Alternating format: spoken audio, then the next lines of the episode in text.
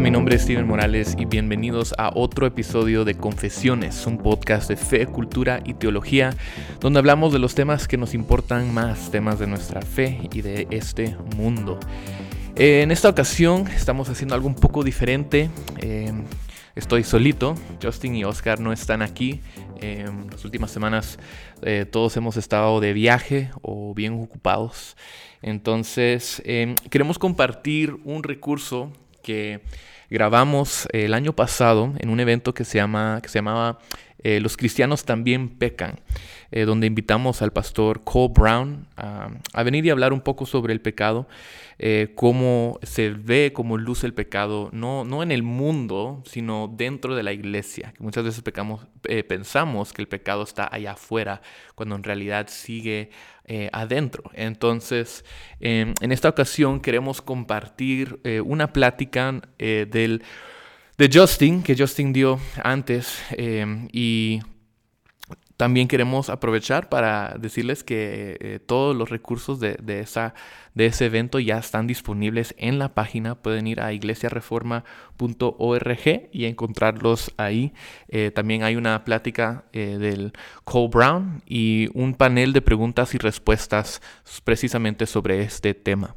Entonces, entra a la página, busca esos recursos. Y escúchalos. Em, pero si no quieres hacer eso, entonces te vamos a compartir la primera plática de esa noche sobre los peores pecados o los, pecados que muchas veces consideramos peores que otros. Escúchalo. Cuando tenía seis años, em, fui expuesto por primera vez a imágenes pornográficas. Eh, a los seis años un amigo, como para muchas personas les sucede, tenía algo, encontró algo y él se acercó conmigo y me lo quería mostrar y quería compartir lo que él había encontrado. Y eso me llevó a la adolescencia, donde en ese momento estaba apenas saliendo el Internet y había en ese entonces una libertad extrema con el Internet porque muy pocos entendían lo que estaba disponible en el Internet. Eh, simplemente creíamos que esto es algo muy bueno, muy genial, que tenemos esto. Entonces, a los 13, 14 años, inició en mi vida una adicción a la pornografía que sucedió hasta los primeros años de mi matrimonio. En un momento estaba yo en la universidad em, y asistía a el Instituto Bíblico de Moody, estudiando teología para servir como pastor. Y me tuvieron que bloquear el internet en el cuarto, porque estaba yo accesando tantas páginas que no debiese ver. De hecho, recuerdo cuando tenía 19 años, algo así, ya estaba yo dirigiendo alabanza en una iglesia, y esta iglesia era, un, era en un auditorio de un colegio, y tenían ellos una cortina muy parecida y yo, yo terminé de dirigir alabanza en ese momento y luego yo me fui atrás y empecé a hacer un par de tareas detrás de la cortina y una cosa me llevó a otra cosa y mientras estaba escuchando la prédica, después de dirigir alabanza, antes de que iba a entrar otra vez a dirigir alabanza, estaba buscando cosas que no debiese buscar. Para mí era una esclavitud de varias veces al día y muchos momentos donde yo decía, o yo no soy cristiano, o las cosas que me han dicho simplemente no son ciertas. Y parte de la razón por la que nosotros quisimos tener este tiempo es porque yo creo que hay muchas personas quienes viven una vida religiosa, van a la iglesia, participan en eventos cristianos, tal vez aún están en liderazgo, pero secretamente, tal vez durante la oscuridad de la noche, en la privacidad de su casa, en su entorno donde el cual nadie más lo conoce, ellos se sienten atrapados y encadenados por un patrón de pecado, el cual ellos han intentado dejar por mucho tiempo y no lo han logrado. Conozco a muchas personas quienes viven entre la gratificación temporal de un pecado y luego una vergüenza y culpabilidad profunda por haberlo hecho. Eso usualmente sigue con un compromiso que ya no jamás lo voy a hacer, ya lo voy a dejar, prometo que esto es la última vez, ya no voy a verlo, ya no voy a hacerlo. Y eso usualmente resulta en un par de horas, un par de días, un par de semanas cayendo una vez más. Y yo solo quiero que sepas varias cosas antes de que nosotros seguimos. Si te encuentras en esa situación, yo quiero que sepas que Dios te ama más de lo que puedas imaginar. Que Dios te ama más de lo que puedes imaginar y que tú no eres un peor pecador que los demás. También quiero que sepas que Dios no ama una versión futura de ti.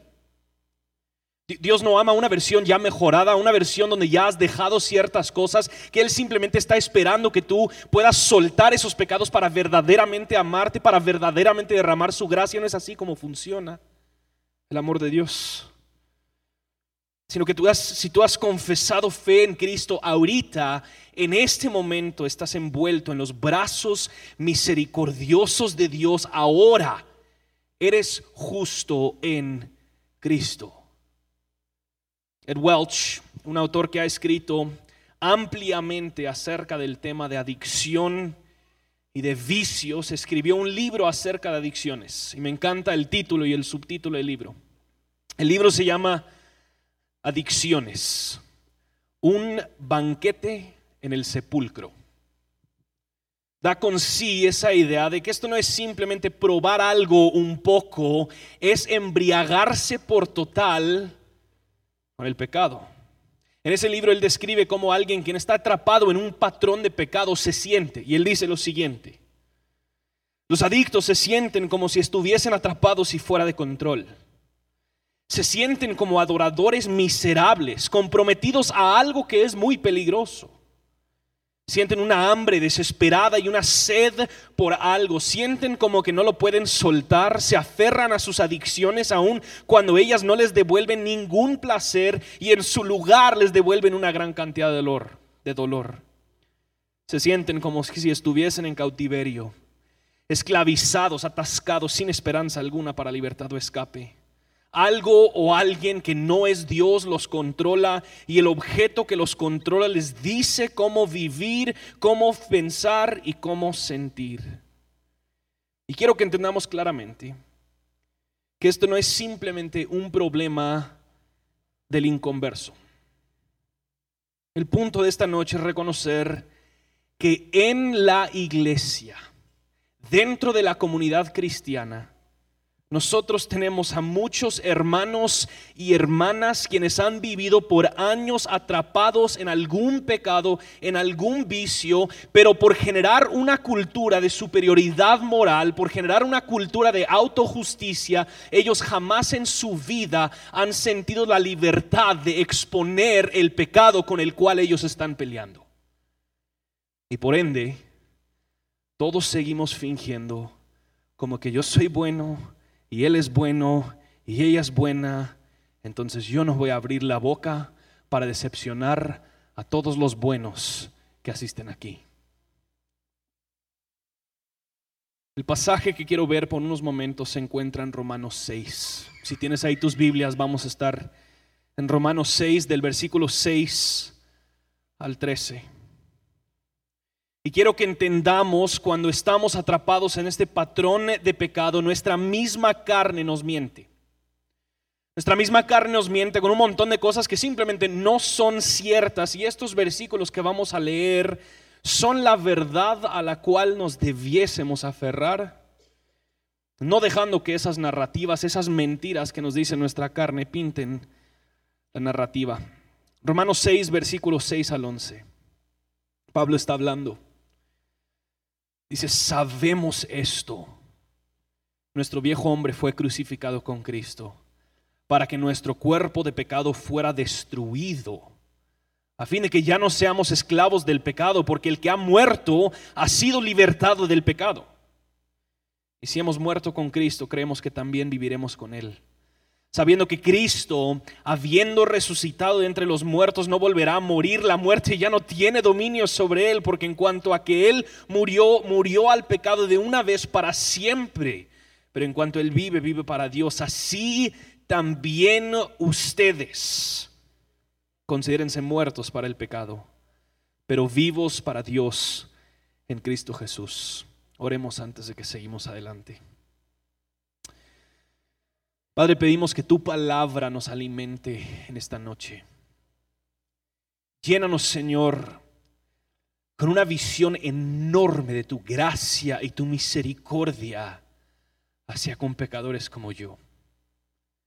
Danos un entendimiento tan claro y tan amplio de tu perdón, pero no solo de tu perdón, sino de tu solución hacia nuestro pecado, que nosotros no tengamos otra opción menos hincarnos en adoración al Dios majestuoso, quien ha sido fiel en medio de mi infidelidad, que ha sido bueno en medio de mi maldad.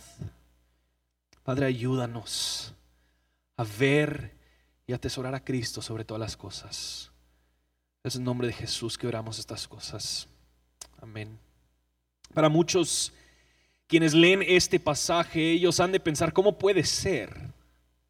¿Cómo puede ser? Eso dice que ya he sido libertado yo del pecado. Eso dice que yo, yo, yo en, en teoría ya no debería estar lidiando con tanto pecado, pero eso no ha sido mi experiencia. Y tal vez han llegado a pensar, bueno, imagino que a lo que se refiere ese pasaje son aquellos pecados con los cuales la mayoría de cristianos tienen que lidiar el pecado de orgullo, el, pecado de preocupación, el pecado de em, chismes, cosas que son tal vez un poquito más aceptables dentro de la comunidad cristiana. Pero no puede ser entonces que este pasaje realmente se refiere a aquellos pecados groseros, aquellos pecados profundos con los cuales yo he tenido que pelear. Yo creo que lo que nosotros tenemos que entender en base a lo que Pablo está diciendo aquí es que si existe o si existiera un pecado más fuerte que el sacrificio de Jesucristo, eso nos genera a nosotros muchos problemas. Más que nada problemas teológicos. Si este pasaje no toma en cuenta los pecados más profundos, los pecados más adictivos, los pecados más fuertes, entonces lo que nosotros tenemos es algo que es más fuerte que Dios. Tenemos un pecado que es más fuerte en su habilidad para destruir que Dios es fuerte en su habilidad para restaurar. El hecho de que Dios es Dios significa que Él, por definición, es más fuerte que cualquier otra cosa que nosotros encontramos en este mundo. Cuando Dios libera a gente de su pecado, no hay algún pecado remanente que sea demasiado fuerte sobre el cual Dios no puede ejercer su poder. Y lo que este versículo nos está explicando claramente es que al ser unidos con Cristo, nuestra relación con el pecado ha sido alterado. Antes, dice Agustín, nosotros no podíamos no pecar. Ahora el que ha puesto su fe en Cristo puede no pecar y puede pecar que nosotros ahorita la relación que antes teníamos con el pecado era una relación de esclavitud, pero en Cristo el poder del pecado ha sido quebrantado y hemos sido liberados de ese poder. Nuestra relación con el pecado ha cambiado dramáticamente. Y noten lo que dice como consecuencia en versículos 12 y 13.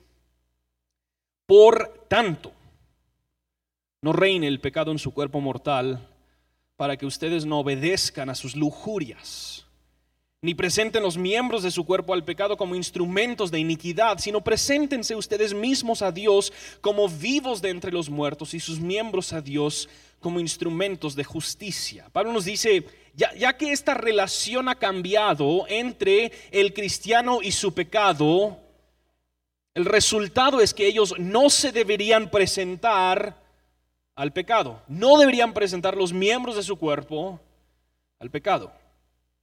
Entonces esto es muy importante y lo quiero decir con mucha delicadez.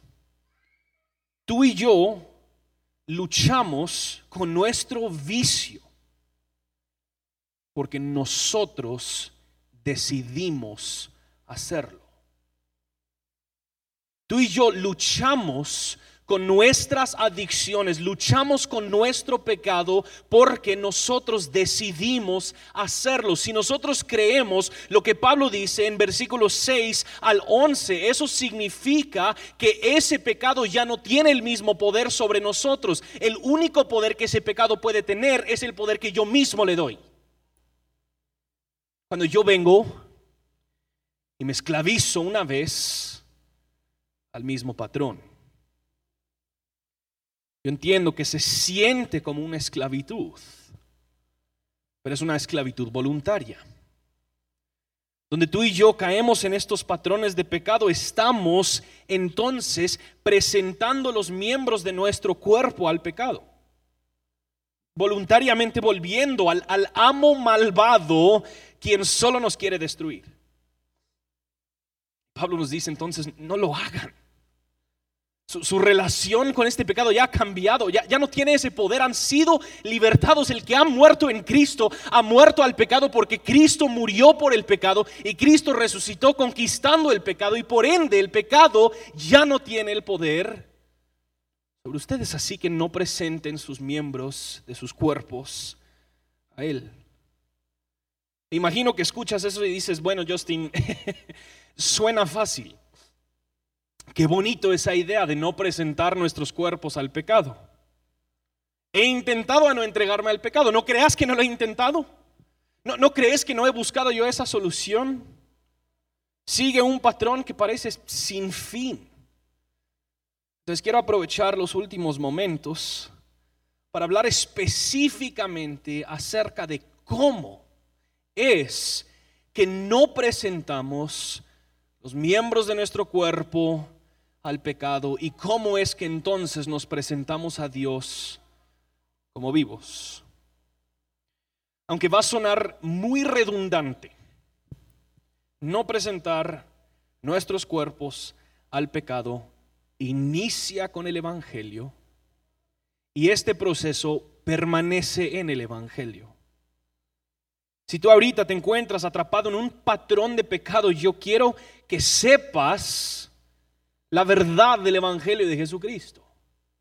Dios no te ama menos hoy como cuando te salvó. Estos, estos patrones de pecado generan una línea de mentiras que son muy peligrosas. Las principales de ellas son cuando no fallamos, Dios sí nos ama. Pero cuando fallo, ah, hoy sí Dios no me ama. Yo no sé si alguien ha sentido así, pero yo recuerdo muy claramente, no solo lo recuerdo, lo recuerdo porque tal vez ayer lo siento. O sea, esto es, algo muy regular en mi vida. Si vivo un día donde sí me sentí muy recto y muy justo, digo, Dios ha de ser orgulloso de mí. Y cuando vivo un día donde caigo en un montón de diferentes áreas, digo, ah, este Dios, ¿cómo va a soportar? ¿Cómo, cómo me puede tolerar?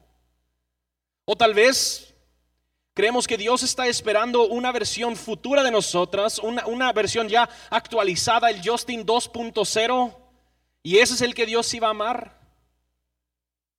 O que Dios solo puede amar a personas buenas, y hasta que yo sea bueno, Dios no me va a amar. Esas creencias niegan la verdad del Evangelio. Esas creencias niegan la verdad del Evangelio porque el amor de Dios no se condiciona por lo que tú y yo hacemos. Tu valor delante de Dios no es por tu obediencia ni por tu desobediencia. Dios no miró a algunos y dijo, ah, si tú sí eres bueno, a tú sí te voy a escoger, para los demás que son malos no.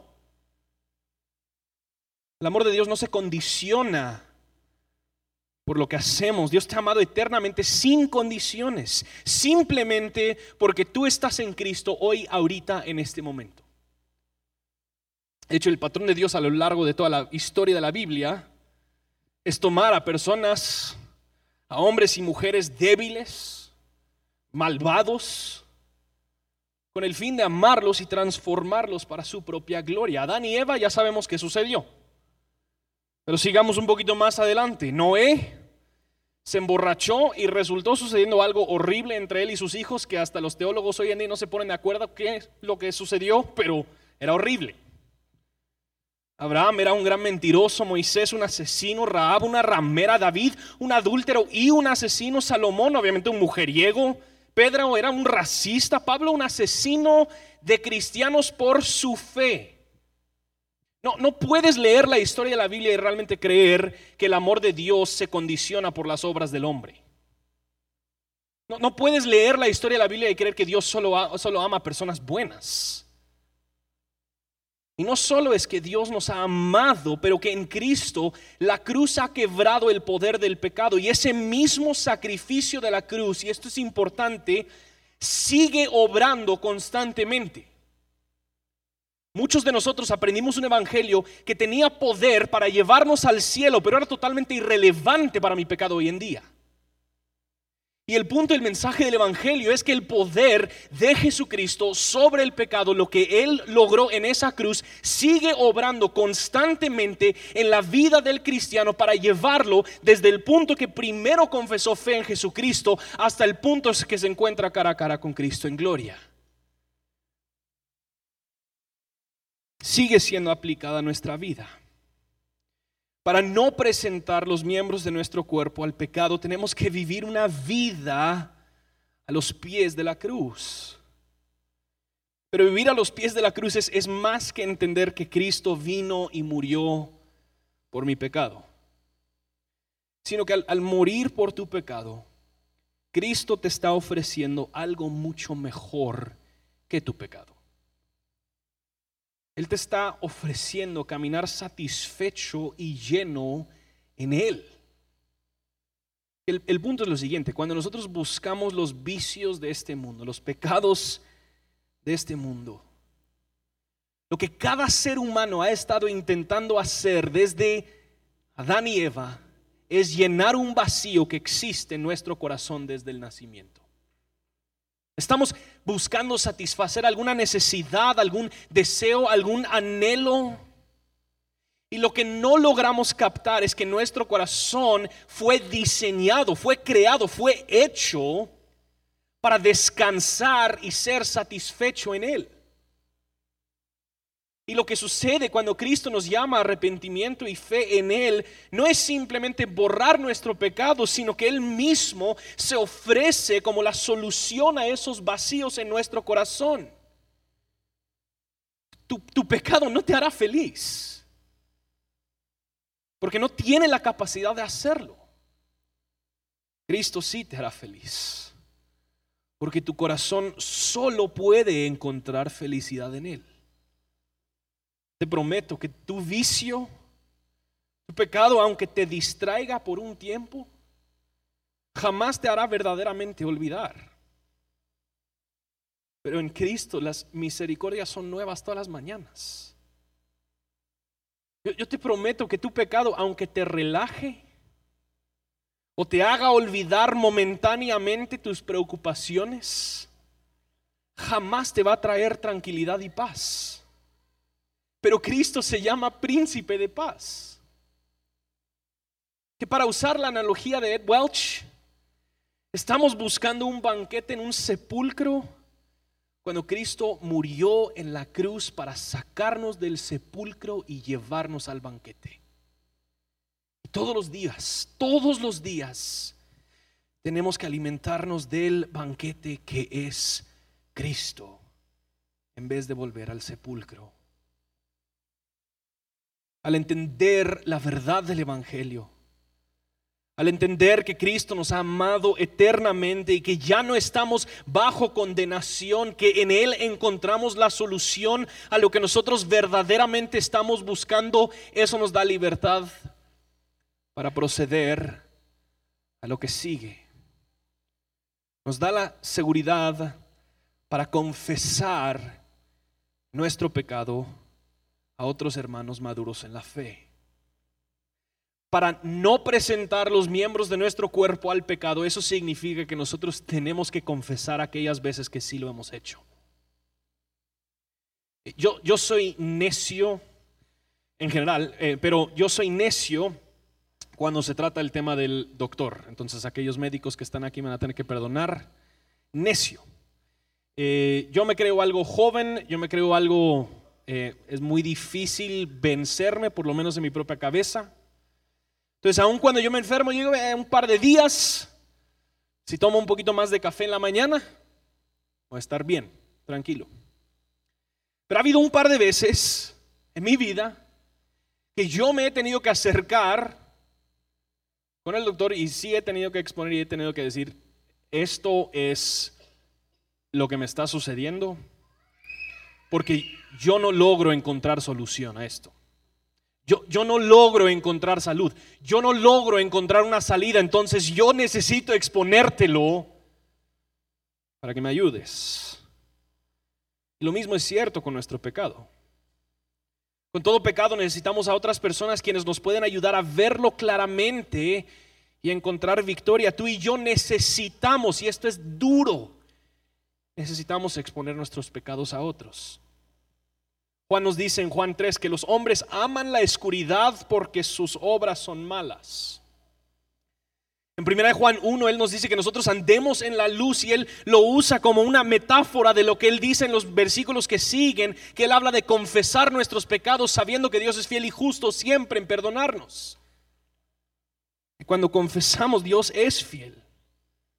Y usualmente nosotros no confesamos por temor, tenemos miedo de lo que va a pensar la gente, tenemos miedo cómo nos van a tratar y, entiendo por qué.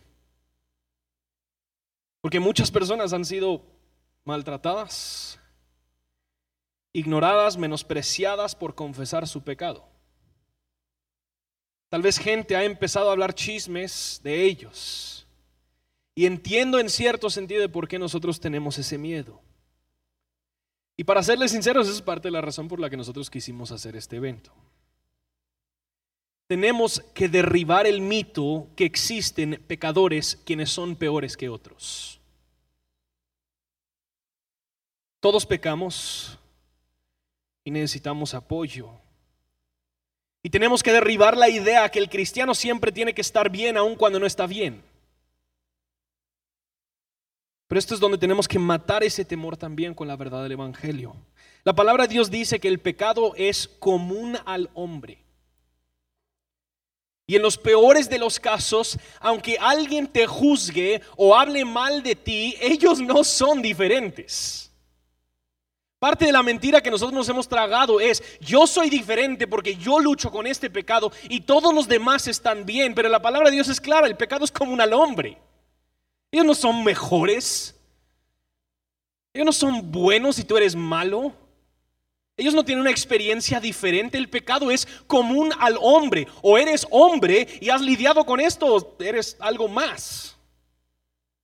El pecado es común al hombre. Y yo creo que en la comunidad de fe, en la mayoría de los casos, cuando exponemos nuestra debilidad, podemos encontrar a otros hermanos maduros quienes nos pueden acompañar por lo menos los que están aquí en reforma, nosotros obramos fuertemente para crear una cultura centrada en el Evangelio, decimos, donde creemos que todos estamos mal y todos desesperadamente nos necesitamos para seguir creciendo. Y una de las cosas que nosotros queremos ver como pastores para medir si estamos creando una cultura centrada en el Evangelio es gente que está confesando su pecado. Si estamos confesando nuestro pecado, estamos entendiendo de dónde viene nuestra seguridad estamos confesando nuestro pecado, estamos temiendo a Dios. Y te animaría, acércate con alguien de confianza. Si perteneces a una comunidad misional aquí en Reforma, con tu facilitador, con uno de nosotros, los que estamos aquí, con el fin de confesar tu pecado. Ahora, la confesión no es simplemente hablarlo una vez. Lutero en sus tesis, lo hemos hablado en varias ocasiones, la primera tesis era que la vida del cristiano es una vida constante de arrepentimiento y fe. La única manera que vamos a encontrar victoria en nuestras luchas es con nuestros ojos firmemente puestos en el Evangelio, el estar dispuestos a exponer y confesar nuestro pecado. Y eso nos lleva naturalmente a que para ver victoria en nuestro pecado, tenemos que empezar y permanecer en el Evangelio tenemos que confesar, pero necesitamos comunidad. Necesitamos a otros guerreros quienes te están acompañando para hacer guerra contra tu pecado. Gálatas 6.1 dice, hermanos, aun si alguien es sorprendido en alguna falta, ustedes que son espirituales, restáurenlo en un espíritu de mansedumbre. En un momento u otro, todos somos la persona sorprendida en alguna falta. Todos necesitamos a otros quienes nos pueden restaurar, quienes nos pueden apoyar y ver la belleza del Evangelio en vez de seguir comiendo del sepulcro. Hebreos 3:13 antes exhórtense los unos a los otros cada día mientras todavía se dice hoy. No sea que alguno de ustedes sea endurecido por el engaño del pecado. ¿Quién está en tu vida con quien puedes confesar tu pecado y te puede restaurar? ¿O quién te puede exhortar todos los días cuando es necesario? Porque muchos de nosotros no tenemos esta persona porque realmente no creemos que el pecado es tan engañoso. ¿O nos creemos demasiado fuertes en contra del pecado? Todos los días mientras se dice hoy. La palabra es clara, por el engaño del pecado esto es necesario. Esto es imperativo. El pecado es engañoso. Y otra de las mentiras que genera el pecado en nosotros es yo puedo pelearlo solo. Uno de los resultados, uno de los efectos del pecado es aislamiento. Nosotros, Dios antes de crear el mundo, Él dice, no es bueno que el hombre esté solo. Parte de la comunidad es, ser hecho a imagen y semejanza de Dios. Es ese sentido comunitario que nosotros tenemos los unos con los otros y el pecado nos aleja los unos de los otros y nos dice, no, tú puedes pelear esto solo. Tú no necesitas a nadie más. Estás a dos o tres semanas y dentro de dos o tres semanas ya vas a dejar este pecado. Y ya casi lo soltaste. Tú puedes. ¿Quién puede ayudarte en los momentos de debilidad? ¿Quién a ti te puede hacerte las preguntas difíciles?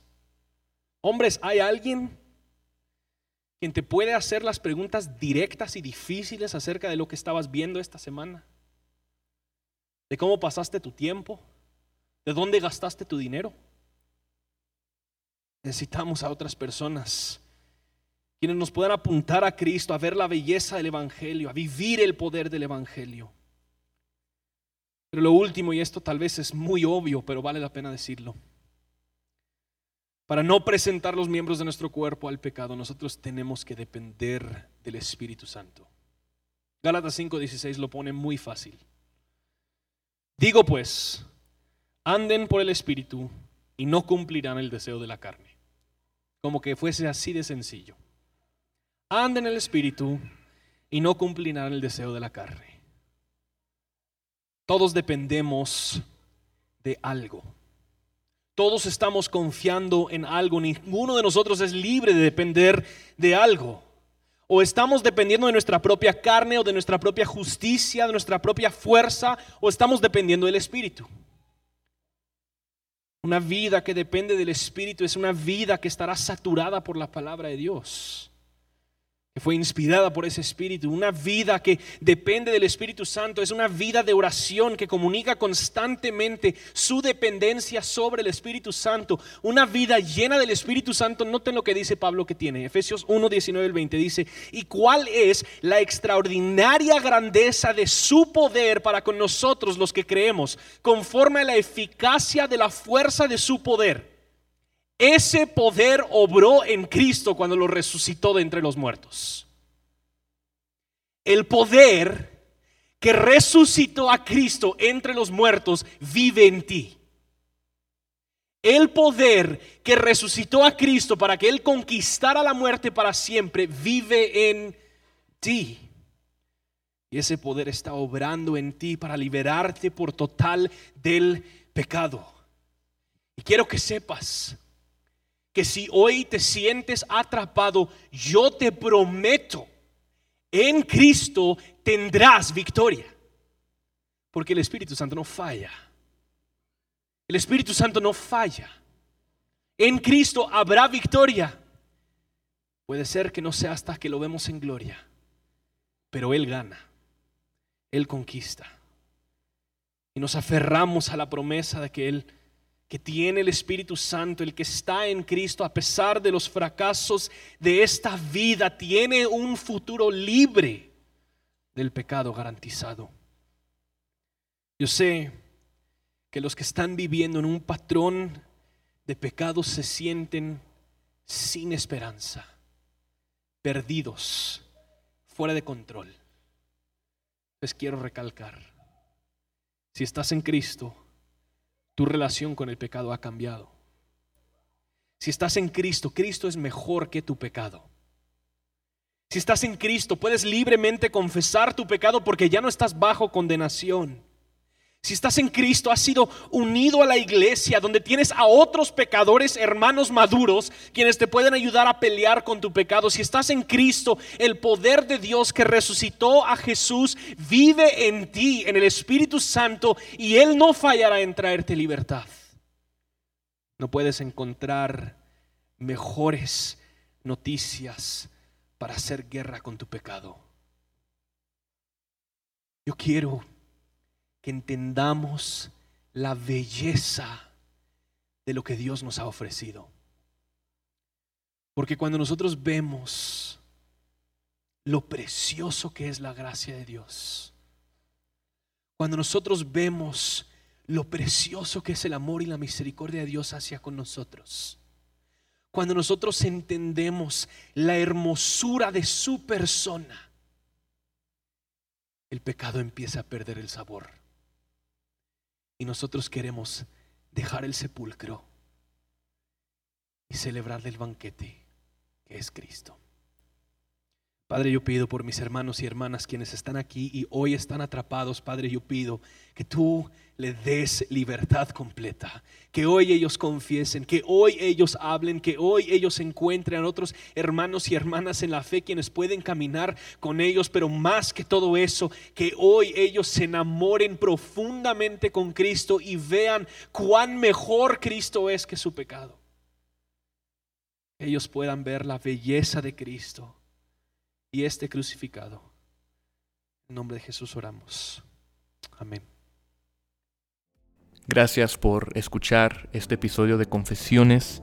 Eh, si te gustó esa plática y quieres saber un poco más, eh, puedes entrar a la página de iglesiareforma.org y encontrar eh, la otra plática del panel de preguntas y respuestas sobre ese mismo tema.